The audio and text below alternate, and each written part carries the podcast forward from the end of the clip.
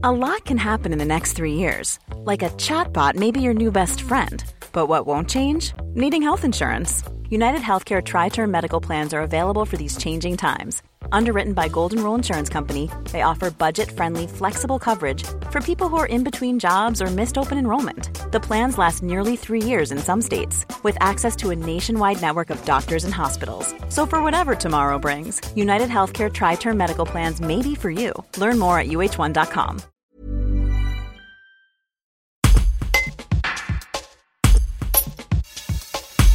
Les salariés de l'Institut médico-pédagogique Ninon Valin à Grenoble organisent ce lundi 8 mars une action de débrayage pour demander une revalorisation de leur salaire de 183 euros. Si le personnel du secteur public a déjà obtenu cette augmentation, il n'en est rien dans le privé. Sandy Devisme, éducatrice spécialisée à l'IMP et représentante du collectif des exclus du Ségur de la santé, témoigne.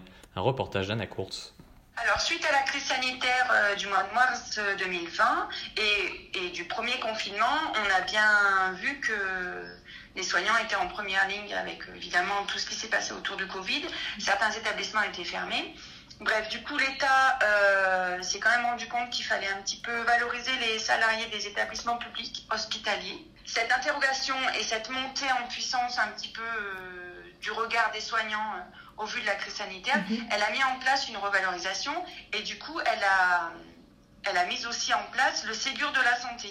Et du coup, il y a une revalorisation des salaires qui est entrée en vigueur à partir de septembre 2020. Elle concerne les salariés des établissements publics hospitaliers et des EHPAD.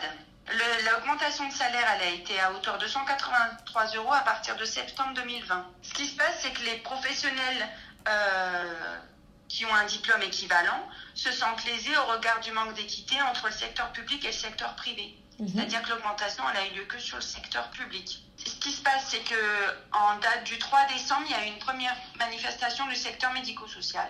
Le 21 janvier, euh, le gouvernement a mis en place la mission Fourcade qui, qui a amené M. Véran à négocier avec les syndicats suite au soulèvement de la colère des salariés et donc des exclus du Ségur. Aujourd'hui, il y a une, revalorisation qui a été effectuée pour les professionnels euh, de la fonction publique territoriale. Ça avance un petit peu. Donc, il y a eu le public hospitalier, il y a eu le public euh, territorial, il me semble essentiellement sur les EHPAD.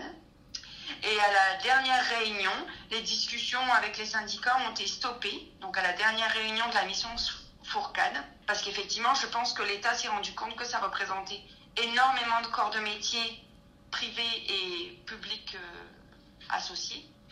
Il ne valorise encore une fois que son public, que ses salariés du public. Les salariés des établissements médico-sociaux privés à but non lucratif se sentent négligés et non reconnus. Ils souffrent en première ligne des conditions difficiles dues à l'épidémie, exposés au plus près à la gestion du virus, puisque par exemple pour ma part, j'accueille des enfants en situation de polyhandicap, des petits pour mon groupe de, de, 8 à 15 ans, qui ne peuvent euh, pour aucun porter un masque, puisque euh, ils présentent des troubles du comportement, euh, des états de santé assez dégradés, ils ne peuvent pas porter de masque.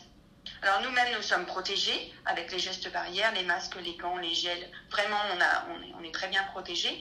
Ceci étant, entre eux, ils ne peuvent pas se protéger, mais quand même, nous, on est quand même, parfois, on subit quand même des projections qui nous mettent en danger. Et là-dessus, on se sent vraiment lésés et non reconnus. Un autre point, c'est que la gestion du personnel absent dû à l'épidémie, mais en temps ordinaire aussi, devient vraiment complexe parce que les soignants et les éducateurs délaissent le secteur privé pour le secteur public, public puisqu'ils sont mieux payés tout de suite en partant dans le secteur public. Mhm. Donc ça devient compliqué parce qu'on commence à être vraiment sous tension, ne trouvant pas de remplaçants euh, pour nos collègues absents, ben, les conditions d'accompagnement se dégradent, évidemment, on est sous tension, la non-reconnaissance, elle s'amplifie.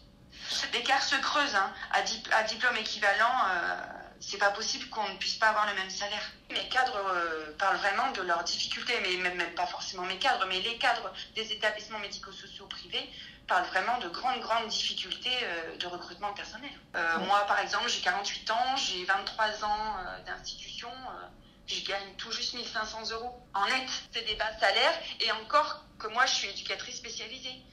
pour les services généraux, les aides-soignantes qui ont un diplôme moins élevé de catégorie et de niveau 4, euh, les salaires deviennent vraiment catastrophiques. Et ce qui, ce qui entrave d'autant plus les manifestations et les mouvements, c'est qu'on peut de moins en moins se permettre de faire une journée de grève sans rémunération. Oui, c'est ça. Donc effectivement, sur les statistiques et sur le, les manifestations, on n'est pas présent, ou on est de moins en moins présent, mais parce qu'en fait, on ne peut pas. On ne peut pas, on est pris en otage. Là-dessus se rajoute la culpabilité de ne pas être présent auprès des usagers. Bien sûr, oui. Puisqu'on travaille avec des êtres humains qui sont en, grande, en situation de grande dépendance. Donc voilà, ça devient vraiment très très très compliqué, ça crée des tensions, euh, de l'inconfort et une baisse de l'accompagnement, de la qualité de l'accompagnement auprès des usagers. De mon information, demain c'est la journée de la femme, donc je pense qu'il y a plein de manifestations qui tournent autour de le, regard sur la femme, de ses conditions de travail, de ses conditions de vie. Euh, se surajoutent effectivement euh, les manifestations sur, euh, donc, qui rejoignent l'égalité de travail des exclus du Ségur. Du coup, pour conclure, à part si vous avez des questions, que l'IMP Ninon-Valin, euh, que je représente aujourd'hui, le collectif de salariés, donc nous, on fera un débrayage en solidarité au mouvement de nos collègues des maisons d'accueil spécialisées.